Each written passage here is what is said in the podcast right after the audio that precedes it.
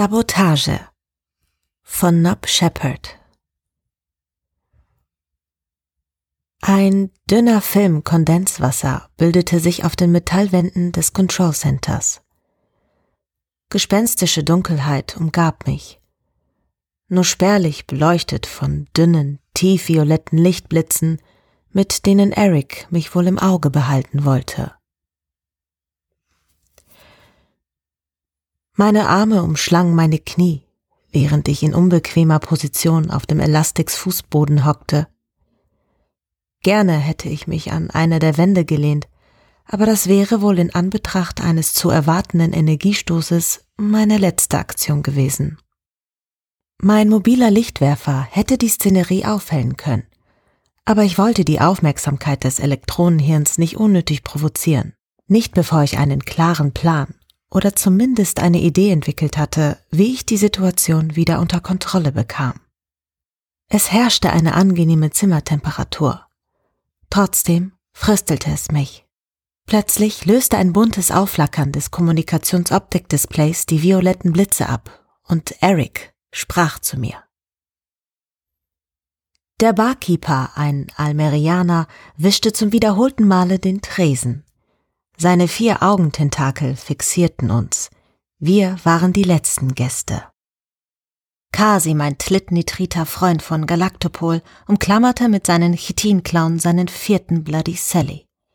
Seine beiden Facettenaugen hatten mittlerweile ein wenig den Fokus verloren und blickten in unterschiedliche Richtungen. Ein Effekt, der bei ihm üblicherweise ab den dritten Drink einsetzte. Seine Fühler hingen schlaff herunter. Jonas, ich hätte gegebenenfalls etwas für dich. Ein geräuschvolles Schlürfen an seinem Cocktail begleitete die Eröffnung. Wir hatten den Standardteil der Konversation über betriebliche Schikanen und politische Skandale bereits hinter uns. Zu diesem Zeitpunkt wurde ich üblicherweise einsilbig. Nämlich, es gab kürzlich einen Zwischenfall bei Crypto Electronics. Die Geschichte wurde nicht publik gemacht. Schätze, du hast davon noch nichts gehört? Hatte ich nicht. Ja. Ha? Ja, ich habe davon noch nichts gehört. Er glotzte mich von der Seite an. Offenbar ein Sabotageversuch. Bei Trubin eine Qualle von Immunität, einschlägig bekannt für Spionage, Sabotage und ähnliche kriminelle Aktivitäten, hatte sich im Besitz einer Trignitbombe Einlass in das Rechenzentrum von Crypto Electronics verschafft. Wieder erklang das blubbernde Geräusch seiner Bloody Sally. Bei 10 kam nicht mehr dazu, seinen Sabotageakt auszuführen. Seine Leiche wurde am nächsten Morgen von der Security entdeckt. Mord? Tja, hier fängt es an, interessant zu werden. Er ist durch einen Elektroenergiestoß verreckt. Allerdings befanden sich zu dem Zeitpunkt keine weiteren Personen im Gebäude. Die haben extrem gute Überwachungstools bei dem Verein. Da bleibt das Todesursache nur ein Unfall. Wir ermitteln natürlich intensiv nach dem Auftraggeber, vermutlich eine Konkurrenzfirma, aber bei 10 war schon immer ein Experte darin, Spuren zu verwischen. Der Fall wird vermutlich ad acta gelegt werden. Und? Der Konzern hat sich offiziell damit zufrieden gegeben. Inoffiziell habe ich aber die Anfrage nach einem vertrauenswürdigen und diskreten Ermittler bekommen, der dieser Sache weiter nachgehen kann. Crypto Electronics. Das versprach ein saftiges Honorar. Okay, ich werde deine Kontaktdaten weiterleiten. Für mich die üblichen 20 Prozent? Netter Versuch. Ach, 15. Kasi und ich lebten in einer Art Symbiose. Er ließ mir interessante Aufträge zukommen, die Galaktopol wegen mangelnder Ressourcen nicht weiter verfolgte, und ich half ihm bei einigen seiner verzwickten Fälle. Sein Anteil an der Auftragsvermittlung betrug immer 15 Prozent. Als Antwort beließ er es bei dem brodelnden Geräusch der Leerung seines Drinks. Wuchtig ragte der Bürokomplex von Crypto Electronics vor mir auf. Die Spitze zierte das Logo der um ein Atomsymbol rankenden Lettern K und I. Der Security-Scanner akzeptierte mein Zugangsmodul, das mich kurz nach meinem Treffen mit Kasi erreicht hatte. Ich strebte direkt auf den Empfangstresen zu. Jonas Kelabassi? Die Rezeptionistin, eine Trogolanerin, deren weiße Gesichtsbehaarung nur rund um die Augen zurückgeschnitten war, verglich die Einladung mit dem Personal Directory von Stario City. Ich nickte. Sie werden von Ja Erupdar bereits erwartet. Wenn Sie mir bitte folgen möchten. Yar Irup Darb. Ich hätte erwartet, mich mit einem Vertreter der Security-Abteilung zu treffen, aber nicht den Präsidenten von Crypto Electronics persönlich. Das zittrige Gefühl von Nervosität machte sich in meiner Magengegend bemerkbar, während wir uns den Aufzügen näherten. Der Konferenzraum erwies sich konträr zu meinen Vorstellungen als relativ klein und durchaus gemütlich eingerichtet. Vor einem vergleichsweise nüchternen Pult waren drei edle Sessel aus teurem Chatyrusleder wie Michin in einem Halbkreis gruppiert. Ja erhob sich bei meinem Eintreten und streckte mir einen seiner sechs Tentakel entgegen. Herr Kelabassi, ich freue mich, dass Sie uns in dieser delikaten Angelegenheit unterstützen wollen.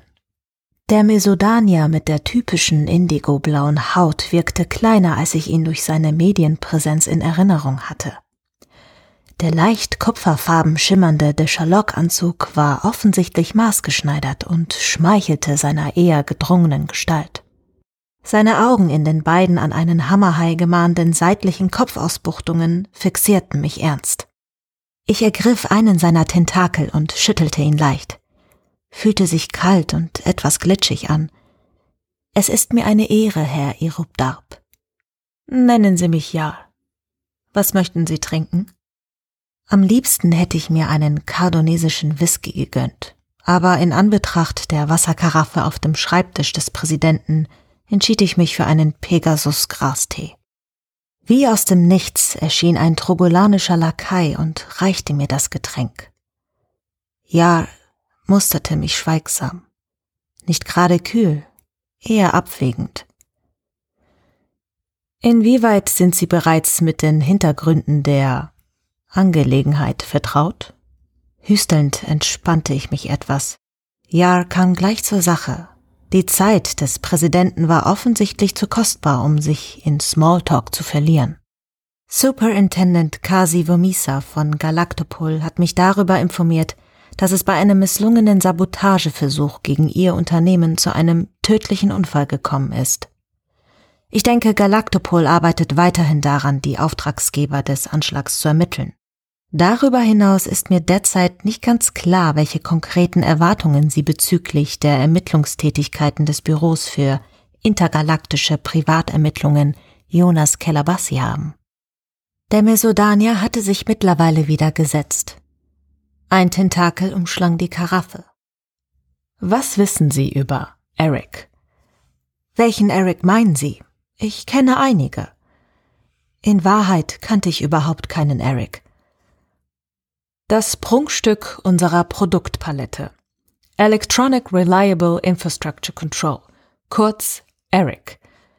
Ohne unbescheiden zu sein, handelt es sich hier um das leistungsfähigste Elektronenhirn des Galaktischen Bundes. Mit der letzten Version haben wir das Prinzip der verschränkten Quantenrechner implementiert und damit die Leistungsfähigkeit auf einen Schlag versiebenfacht. Es entstand eine kurze Pause. Eric kontrolliert und steuert nahezu 90 Prozent der Abläufe von Stario City. Es erfasst und analysiert Statistiken zum Güterverbrauch, Verkehrs- und Kriminalitätsaufkommen, seismische Aktivitäten, Bevölkerungs- und Wirtschaftsentwicklungen, politische Tendenzen und Kampagnen, ermittelt Wetterprognosen mit über 95 Prozent Genauigkeit und so weiter.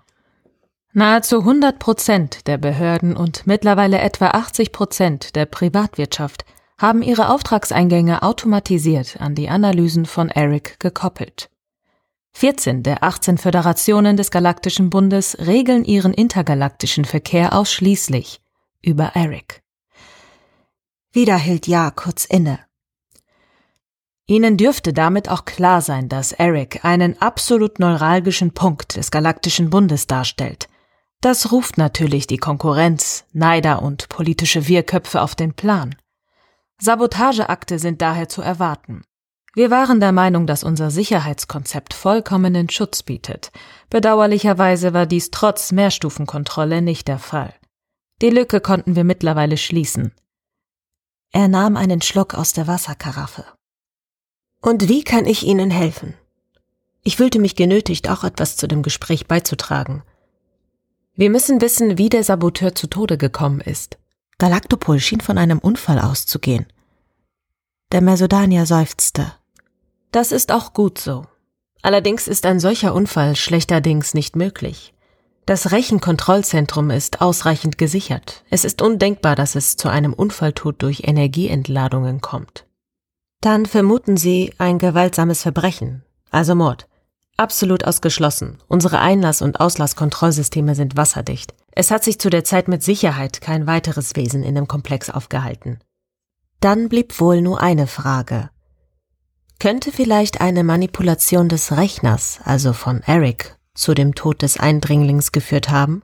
Sozusagen durch Einfluss von außen, ein korrupter Programmierer oder frustrierter Systemanalytiker. Keine Person hat direkten Einfluss auf Eric. Die Systemanalytiker, ausgebildete Spezialisten, geben nur algorithmische Vorgaben in Verbindung zur geplanten Zielfestsetzung vor. Die eigentliche Codierung erfolgt durch ein Netz von Computerprogrammen. Die Software selbst wird durch einen weiteren Ring von Spezialrechnern auf Abweichungen von algorithmischen Vorgaben oder Institutionsnormen geprüft. Eine unerwünschte softwaretechnische Einflussnahme von außen ist damit ebenfalls ausgeschlossen.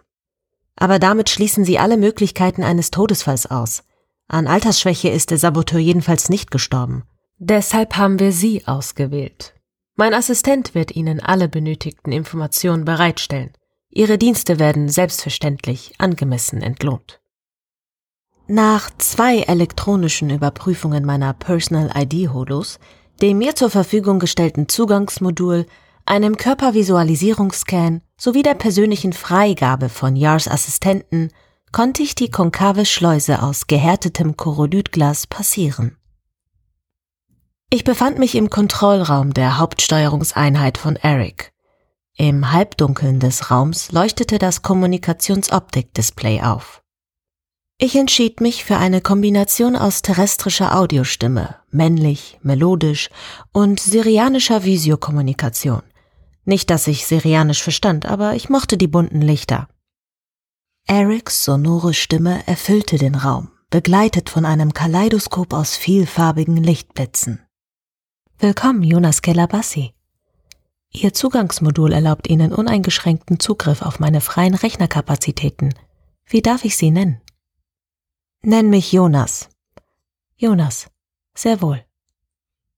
Der Raum blieb im Halbdunkeln. Eric erwartete meine Anweisungen. Tatsächlich hatte ich nicht den Hauch einer Idee, wie ich die Untersuchung führen wollte. Die Spuren von Beizens gewaltsamem Ableben waren mittlerweile entfernt worden.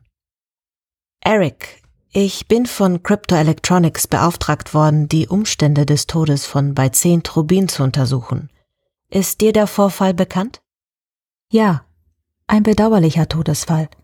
Ein Vertreter von Galaktopol hat bereits umfangreiche Informationen dazu eingeholt. Vielleicht hätte ich doch ein anderes Sprachmuster wählen sollen. Dem leichten Singsang der tiefen Stimme war weder ein vorwurfsvoller Unterton noch eine Spur von Sarkasmus anzumerken. Dem Rechner vorerst keine weitere Beachtung schenkend, entschloss ich mich zu einer gründlichen Untersuchung des Kontrollraums. Zwei Stunden lang inspizierte ich teilweise auf allen Vieren sämtliche Winkel, jeden Zentimeter der Wände und alle Details der sichtbaren Computerhardware. Ohne Erfolg. Alles schien makellos.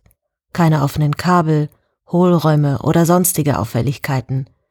Noch nicht einmal Staub war zu entdecken. Erics geduldiger Wartemodus machte mich nervös. Stelle mir bitte die Zugangsprotokolle und das Energieverbrauchslog der letzten Tage zusammen. Die hatte ich schon vor Jars Assistenten erhalten. Sie zeigten außer dem Quallenwesen von Immunität keine weiteren Besucher und auch keine weiteren Auffälligkeiten im Energieverbrauchsmuster. Aber ich gewann zumindest etwas Zeit. Im Kommunikationsmodul flammten die Statistikreihen auf. Ich erzeugte ein Overlay mit den mir bereits zur Verfügung gestellten Daten. Die Zugriffsprotokolle waren identisch. Beim Abgleichen der Energiestatistiken stutzte ich. Es gab eine rot gekennzeichnete, kaum wahrnehmbare Delle in der Amplitudenfolge vom Tag des tödlichen Ablebens. Die Unterlagen von Yars Assistenten zeigten einen kurzfristigen Energieanstieg innerhalb des Control Centers, der auf Erics Diagrammen nicht vorhanden war. Eric, ein dunkelbraunes Aufblitzen signalisierte seine Aufmerksamkeit. Hast du eine Erklärung für die unterschiedlichen Werte zum Energieverbrauch? Ich vergrößerte die Darstellung der Amplitudendifferenz, obwohl das für Eric wohl kaum notwendig sein sollte. Es blieb still. Lediglich schwach aufleuchtende graue Farbmuster ließen Aktivität erkennen. Dann erklang Erics ruhige Stimme. Es gibt eine Erklärung. Und die wäre? Es wurde von mir eine Amplitudenglättung vorgenommen. Meine physikalisch-technischen Kenntnisse waren quasi nicht vorhanden, aber irgendwie befriedigte mich die Antwort nicht. Amplitudenglättung? Was hat es damit auf sich? Ich hielt es für geboten, den Energiekonsum zur Ausschaltung der Person bei zehn Trubin, deren Eindringen einzig dem Zweck der Vernichtung des Control Centers diente, aus den Statistiken zu entfernen, um weitere Komplikationen und unerwünschte Einflussnahme auf meine Serviceleistungen zu vermeiden. Mein Gaumen wurde trocken wie ein Staubkeks von Algol II. Ich kämpfte gegen meine Sprachlosigkeit an. Du willst mir sagen, dass du versucht hast, die Spuren der Todesumstände des Saboteurs zu verdecken? Erics Antwort ließ auf sich warten, um sich dann zu wiederholen. Ich hielt es für geboten, den Energiekonsum zur Ausschaltung der Person bei zehn Trubin, deren Eindringen einzig dem Zweck der Vernichtung des Control Centers diente, aus den Statistiken zu entfernen, um weitere Komplikationen und unerwünschte Einflussnahme auf meine Serviceleistungen zu vermeiden.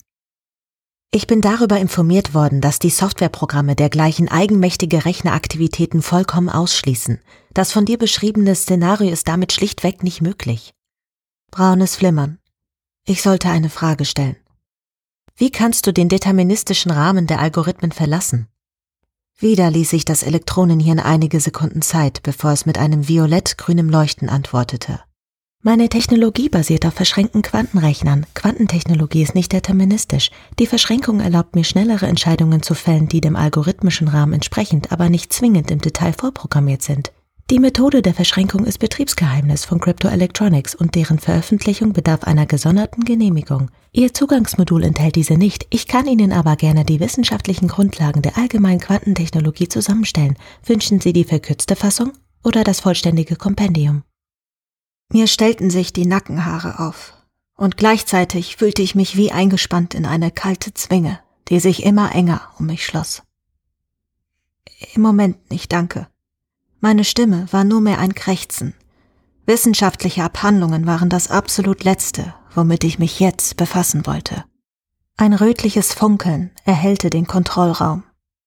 Jonas, ich muss meine Rechenkapazitäten in wenigen Sekunden von Ihnen abziehen. In etwa 83 Minuten stehe ich Ihnen wieder zur Verfügung. Der Raum hüllte sich in graues Halbdunkel, unterbrochen von violetten Lichtblitzen. Bebend hockte ich mich in die Mitte des Raumes. Offensichtlich verfügte das Elektronenhirn über mehr Informationen zum Tode des Immunititers, als er vorgab. Und ich befand mich vollkommen unter seiner Kontrolle. Begleitet von bunten Aufflackern des Kommunikationsoptikdisplays ertönte der Singsang des Rechners. Entschuldigen Sie die Pause, Jonas. Meine freie Kapazität beträgt derzeit 16 Minuten. Kann ich Ihnen mit weiteren Informationen dienen? Die Situation wirkte nach wie vor bedrohlich, obwohl der Sprachsimulator dem Rechner keine emotionalen Untertöne beimengte. Ich benötige keine weiteren Informationen von dir, Eric. Was hast du jetzt mit mir vor? Ein kurzes bläuliches Aufflackern. Dann ertönte ein kaum wahrnehmbarer hoher Ton. Ein Sirren, gerade an der Schwelle zu den hörbaren Frequenzen. Können Sie Ihre Frage bitte präzisieren? Die Formulierung klang deutlich abgehackter als vorher. Rötlich und weiß leuchtete das Controlboard auf. Nun, ich würde es vorziehen, nicht so zu enden wie bei zehn Turbinen. Das an einen Tinnitus erinnernde Hintergrundgeräusch entwickelte sich zu einem immer lauteren Pfeifen, die Lichtkaskaden umfassten mittlerweile das komplette Spektrum des Regenbogens. Eric! Ich erhob meine Stimme. Ich möchte jetzt gerne das Control Center verlassen. Das Pfeifen schwoll zu einem immer lauteren Crescendo an. Farbfeuerwerke glitten über die Kontrolleinheiten und züngelten die Wände hoch. Gleichzeitig wurde es merklich kälter. Ich presste meine Hände auf meine Ohren und brüllte aus Leibeskräften Eric! Der Lärm drang mittlerweile wummernd in mich ein und wandelte sich in Kombination mit dem unerträglichen, gleißenden Licht in heftige, stechende Kopfschmerzen. Der Geruch von verschmorten Elektroplatinen machten sich breit, bevor mich die tiefe Schwärze der Unmacht umfing. Blinzelnd erhoben sich meine Lider. Graues Zwielicht erfüllte das Control Center. Es war totenstill. Anscheinend lebte ich noch. Im Kommunikationsoptik-Display erschien die Anweisung zum Anlegen meines Zugangsmoduls. Im Zeitlupentempo und mit zitternden Händen kam ich der Aufforderung nach. Nach dem Scan berührte ich mit zum Zerreißen gespannten Nerven den Schleusenschalter.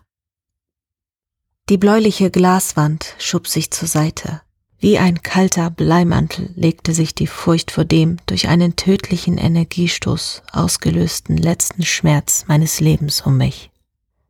Alles schrie in mir loszurennen, aber ich zwang mich gemessenen Schrittes, die Schleusenzelle zu betreten. Geräuschlos schloss sich die Eingangsöffnung hinter mir. Es erfolgte ein Personal ID-Scan, bevor sich auch die äußere Schleusentür zum Empfangsraum öffnete. Immer noch in Erwartung eines Todesstoßes verließ ich das Gebäude. Aber als ich unter der roten Sonne von Stario City die frische Luft, oder zumindest das, was man in dieser Stadt frische Luft nennt, einatmete, war ich immer noch am Leben. Ein letzter Blick auf den Gebäudekomplex. Dann entschloss ich mich, die Bar meines Vertrauens aufzusuchen. Genüsslich nippte ich an meinem Serious Coma on the Rocks. Cryptoelectronic hatte ein Monster erschaffen. Ein Elektronenhirn zur Steuerung von Stario City sowie weiteren neuralgischen Systemen des Galaktischen Bundes, das in der Lage ist, eigene, nicht einprogrammierte Entscheidungen zu treffen. Und zur Not auch zu töten. Ha, anscheinend im Einklang, wenn auch ungeplant, mit den Zielvorgaben des Konzerns, zumindest bisher. In den unergründlichen Tiefen der verschränkten Quantentechnologie musste Eric zu dem Schluss gekommen sein, dass ich, aus welchen Gründen auch immer, keine Gefahr für die Erhaltung seiner Serviceleistungen darstellte. Oder meine Eliminierung noch ein größeres Risiko barg, und somit hatte er mein Leben verschont. Sollte sich Crypto Electronics mit den Konsequenzen befassen.